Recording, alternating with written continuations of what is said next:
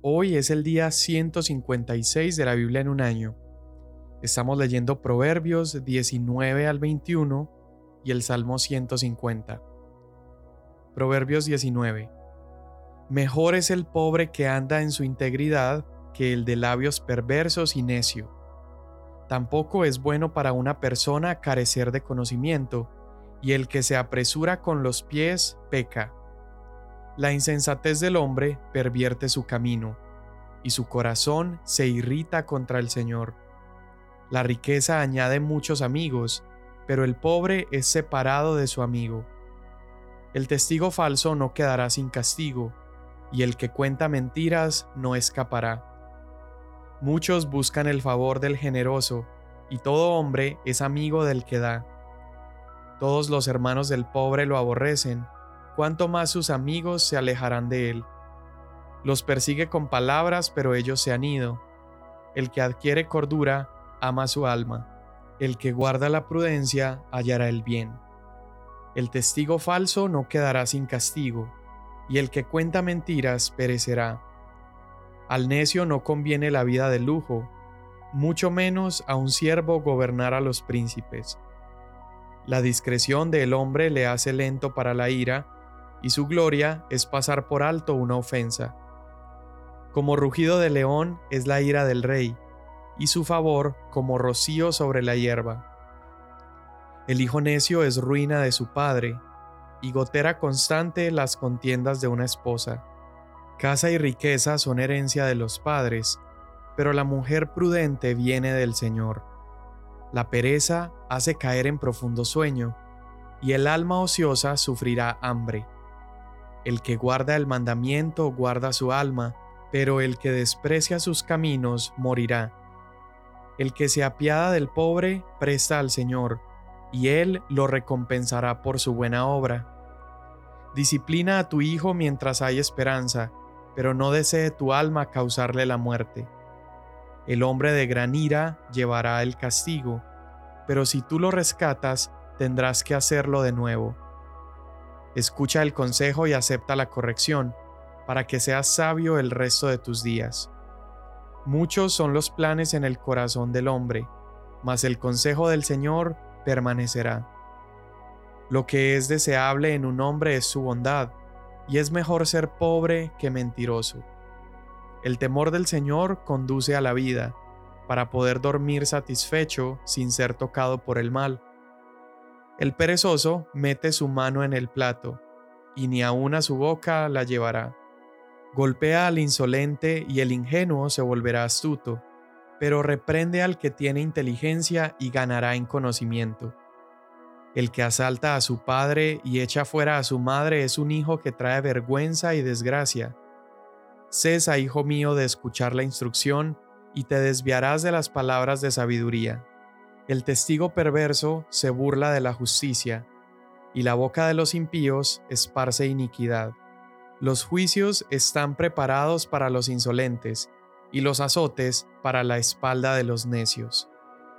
El vino es provocador, la bebida fuerte alborotadora, y cualquiera que con ello se embriaga no es sabio. Como rugido de león es el furor del rey, el que lo provoca a ira pone en peligro su propia vida. Es honra para el hombre evitar las discusiones, pero cualquier necio se enredará en ellas. Desde el otoño el perezoso no hará, así que pide durante la cosecha, pero no hay nada. Como aguas profundas es el consejo en el corazón del hombre, y el hombre de entendimiento lo sacará.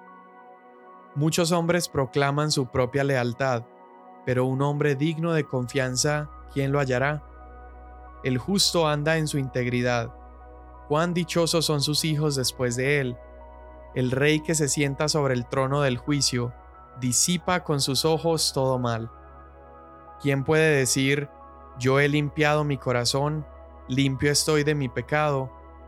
Pesas desiguales y medidas desiguales, ambas cosas son abominables al Señor.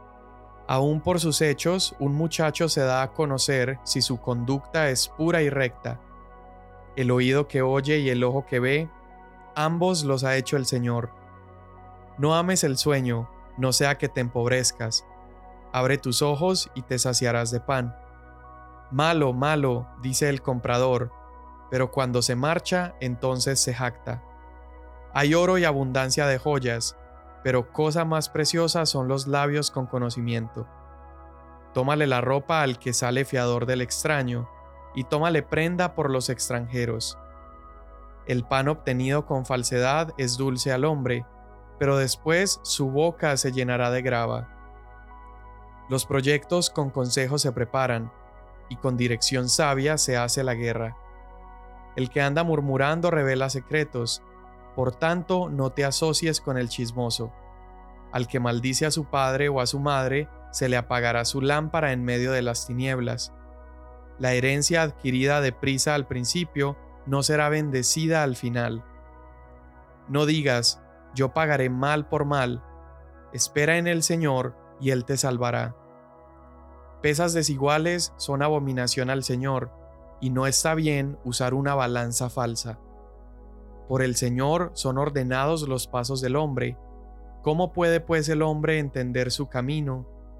Lazo es para el hombre decir a la ligera, es santo, y después de los votos investigar. El rey sabio avienta a los impíos y hace pasar la rueda de trillar sobre ellos. Lámpara del Señor es el espíritu del hombre que escudriña lo más profundo de su ser. Lealtad y verdad guardan al rey, y por la justicia sostiene su trono. La gloria de los jóvenes es su fuerza, y la honra de los ancianos sus canas. Los azotes que hieren limpian del mal, y los golpes llegan a lo más profundo del cuerpo. Como canales de agua es el corazón del rey en la mano del Señor. Él lo dirige donde le place. Todo camino del hombre es recto ante sus ojos, pero el Señor sondea los corazones. El hacer justicia y derecho es más deseado por el Señor que el sacrificio. Los ojos altivos y el corazón arrogante y la lámpara de los impíos son pecado. Los proyectos del diligente ciertamente son ventaja, pero todo el que se apresura ciertamente llega a la pobreza. Conseguir tesoros con la lengua mentirosa es un vapor fugaz, es buscar la muerte. La violencia de los impíos los arrastrará, porque se niegan a obrar con justicia. Torcido es el camino del pecador, mas el proceder del limpio es recto. Mejor es vivir en un rincón del terrado que en una casa con mujer rencillosa. El alma del impío desea el mal, su prójimo no haya favor a sus ojos. Cuando el insolente es castigado, el simple se hace sabio, pero cuando se instruye al sabio adquiere conocimiento. El justo observa la casa del impío, llevando al impío a la ruina. El que cierra su oído al clamor del pobre, también él clamará y no recibirá respuesta.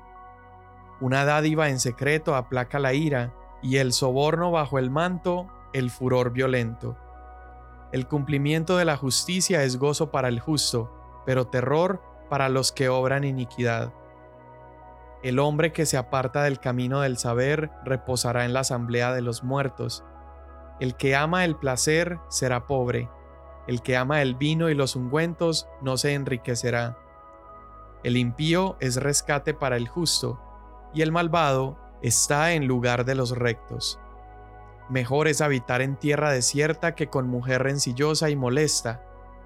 Tesoro precioso y aceite hay en casa del sabio, pero el necio todo lo disipa. El que sigue la justicia y la lealtad haya vida, justicia y honor. El sabio escala la ciudad de los poderosos y derriba la fortaleza en que confiaban. El que guarda su boca y su lengua, guarda su alma de angustias. Altivo, arrogante y escarnecedor son los nombres del que obra con orgullo insolente. El deseo del perezoso lo mata, porque sus manos rehúsan trabajar. Todo el día codicia mientras el justo da y nada retiene.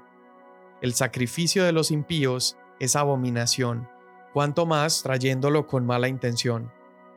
El testigo falso perecerá, pero el hombre que escucha la verdad hablará siempre. El hombre impío muestra audacia en su rostro, pero el recto asegura su camino. No vale sabiduría ni entendimiento ni consejo ante el Señor. Se prepara el caballo para el día de la batalla, pero la victoria es del Señor. Salmo 150 Aleluya. Alaben a Dios en su santuario. Alábenlo en su majestuoso firmamento. Alaben a Dios por sus hechos poderosos. Alábenlo según la excelencia de su grandeza. Alaben a Dios con sonido de trompeta. Alábenlo con arpa y lira. Alaben a Dios con pandero y danza. Alábenlo con instrumentos de cuerda y flauta. Alaben a Dios con címbalos sonoros alábenlo con címbalos resonantes. Todo lo que respira, alabe al Señor. Aleluya. Amén. Con ese último salmo terminamos todo el libro de los salmos, el Salmo 150, que de hecho es un salmo muy hermoso que describe la adoración a Dios con instrumentos, con arpas, con címbalos. Y realmente esa es la actitud que deberíamos tener todos nuestros días. Adorar al Señor con todo lo que tenemos. Ahora, a partir de los próximos episodios, repetiremos el libro de los Salmos después de la lectura de cada día. Bien, pues leímos Proverbios 19 al 21 y estos capítulos, como la mayoría de capítulos que hemos leído anteriormente, recalcan una vez más la importancia de la sabiduría, la prudencia, cómo vivir el día a día, eh, por ejemplo, la necesidad de pedir consejo, eh, cómo pedir dirección antes de tomar decisiones, la importancia de ser personas justas, honestas, eh, cómo ser coherentes en nuestras acciones y palabras. Eh, también nos invita a ser pacientes, moderados, no codiciosos, no desear las riquezas. Hablan también la importancia de honrar y respetar a los padres, controlar nuestras emociones y, como ha sido también un tema central, la necedad y la sensatez, como también la humildad versus el orgullo. Y hay algunos versos que llaman nuestra atención al leer estos capítulos y el primero está en el verso 3 del capítulo 19. Y dice, la insensatez del hombre pervierte su camino y su corazón se irrita contra el Señor. Este versículo, este proverbio está diciendo que son las mismas malas decisiones del ser humano las que hacen que su camino se vaya pervirtiendo. El insensato toma cada vez peores decisiones que lo llevan a peores caminos, donde terminará tomando una vez más malas decisiones y hundiéndose cada vez más. Y es hasta ese momento donde están metidos en esos huecos que han cavado y cuando están perdidos en los caminos torcidos que han perseguido, entonces voltean hacia Dios y su corazón se irrita contra el Señor, culpan a Dios. Son esas personas sin sabiduría que quieren echarle la culpa a Dios cuando han arruinado sus propias vidas. Y esta es una conducta común al ser humano, es, es, sería nuestra respuesta si Jesús no nos habría encontrado, porque es parte de nuestra naturaleza caída, de nuestra naturaleza pecaminosa, el negarnos a aceptar la responsabilidad de nuestro propio fracaso. Y como el pecado y el orgullo nos impiden aceptar la responsabilidad, entonces, ¿a quién le vamos a echar la culpa? Pues a Dios. Y es por eso que el proverbio dice, la insensatez del hombre pervierte su camino y su corazón se irrita contra el Señor. Nos alejamos de Él y todavía estamos enemistándonos más, estamos insultando, estamos blasfemando. Ahora, ¿cuál ha sido el deseo de Dios desde la creación? Su deseo ha sido vivir en armonía con la humanidad. Su deseo ha sido que caminemos en amistad con Él, pero debido a nuestro pecado y debido a nuestra rebeldía, tanto la rebeldía que heredamos como la rebeldía que escogemos todos los días, nos encontramos en conflicto con el Señor. Nuestra rebeldía nos hace enemigos de Dios y aquellos que actúan neciamente no pueden experimentar la paz con Dios. El corazón del necio se empieza a llenar de ira contra Dios. Romanos capítulo 8 versículo 7 lo dice así, dice, porque la mente puesta en la carne es enemistad contra Dios, ya que no se sujeta a la ley de Dios, pues ni siquiera puede hacerlo. Eso quiere decir, el necio ha caminado por caminos torcidos, voluntariamente se ha alejado de Dios y eso lo tiene imposibilitado de sujetarse a la ley de Dios y eso entonces lo deja en una posición de enemigo. Y lo absurdo de esa posición es, es como si eres un delincuente y eres sentenciado delante de un juez que es justo, has cometido un delito, el juez te da la sentencia y somos tan arrogantes y tan blasfemos cuando somos orgullosos que es como si recibiéramos la sentencia justa de un juez y nos pusiéramos a echarle la culpa al juez por lo que estamos por enfrentar. Por esta razón es que el sacrificio de Jesús es supremamente valioso y deberíamos abrazarlo y agradecerle todos los días de nuestra vida porque en nuestro orgullo antes de conocer a Jesús estábamos viviendo de esta manera. Estábamos culpando a Dios por las malas decisiones que nosotros tomamos. Estábamos echándole la culpa al juez justo por cómo nosotros estábamos caminando. Pero Dios es tan bondadoso, tan misericordioso, que a pesar de nuestra rebeldía, Él envió a su Hijo a morir por nuestros pecados y a convertirse en ese abogado, en ese mediador y en ese defensor. Hoy podemos dar gracias a Dios por eso. Ahora otro de los pasajes que me llaman la atención es el capítulo 19, verso 7, donde dice, los hermanos del pobre lo aborrecen, cuanto más sus amigos se alejarán de él. Y la razón por la que me llama la atención es porque, a pesar de que este proverbio es una realidad, es una realidad que contrasta con el ejemplo de Jesús. Porque Jesús eligió por voluntad propia hacerse pobre, eligió hacerse aquello que es lo detestable aún para los hermanos. Y Jesús elige hacerse detestable para poder acercarse a nosotros mientras caminamos en dificultades y necesidades. Dice segunda a los Corintios capítulo 8 verso 9, porque conocemos la gracia de nuestro Señor Jesucristo, que siendo rico, por amor a nosotros, se hizo pobre, para que nosotros por su pobreza fuéramos enriquecidos. Una razón más para darle gracias a Dios el día de hoy. Otro de los proverbios que leíamos decía, ¿quién podrá decir, yo he limpiado mi corazón, limpio estoy de mi pecado? Y ese desafío tiene una respuesta única y es nadie. No hay una sola persona que pueda decir que tiene un corazón limpio. Cuando tratamos de hacer esa pregunta hacia nuestro interior y reconocemos que no estamos limpios de pecado, entonces es cuando comenzamos a buscar un Salvador. Un Salvador que nos salve del orgullo de pensar que somos perfectos. Solamente una persona vanidosa podría jactarse y decir que tiene un corazón completamente puro, un corazón completamente limpio. Y solamente un corazón necio está tan oscurecido y tan corrupto que no puede entender ni siquiera su propia corrupción, su propia necesidad. Es por eso que necesitamos la sabiduría de Dios que nos hace humildes, que nos hace sencillos, porque solamente cuando reconocemos estamos necesitados, solamente cuando abrazamos el vivir en humildad, nos hacemos los recipientes perfectos para la redención y la transformación que provienen de nuestro Salvador.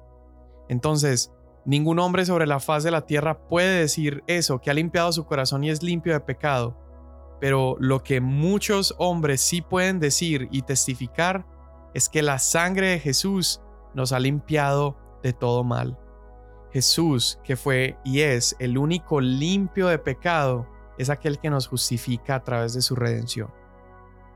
Hoy Dios te damos gracias por tu palabra, te damos gracias porque ella nos da sabiduría, porque trae humildad, Señor, gracias porque tu palabra nos aterriza, Señor, cuando nuestros corazones se están engrandeciendo o envaneciendo, Señor. Tu palabra es nuestro polo a tierra, Señor. Hoy te damos gracias por todo lo que has hecho en nosotros. Te damos gracias, Padre, porque nos has apartado de esos caminos torcidos que habíamos perseguido y has borrado toda enemistad. Y hoy nos llamas amigos, hoy nos llamas hijos, y hoy estamos cerca de ti. Te doy tantas gracias en el nombre de Jesús. Amén. Mañana nos vemos.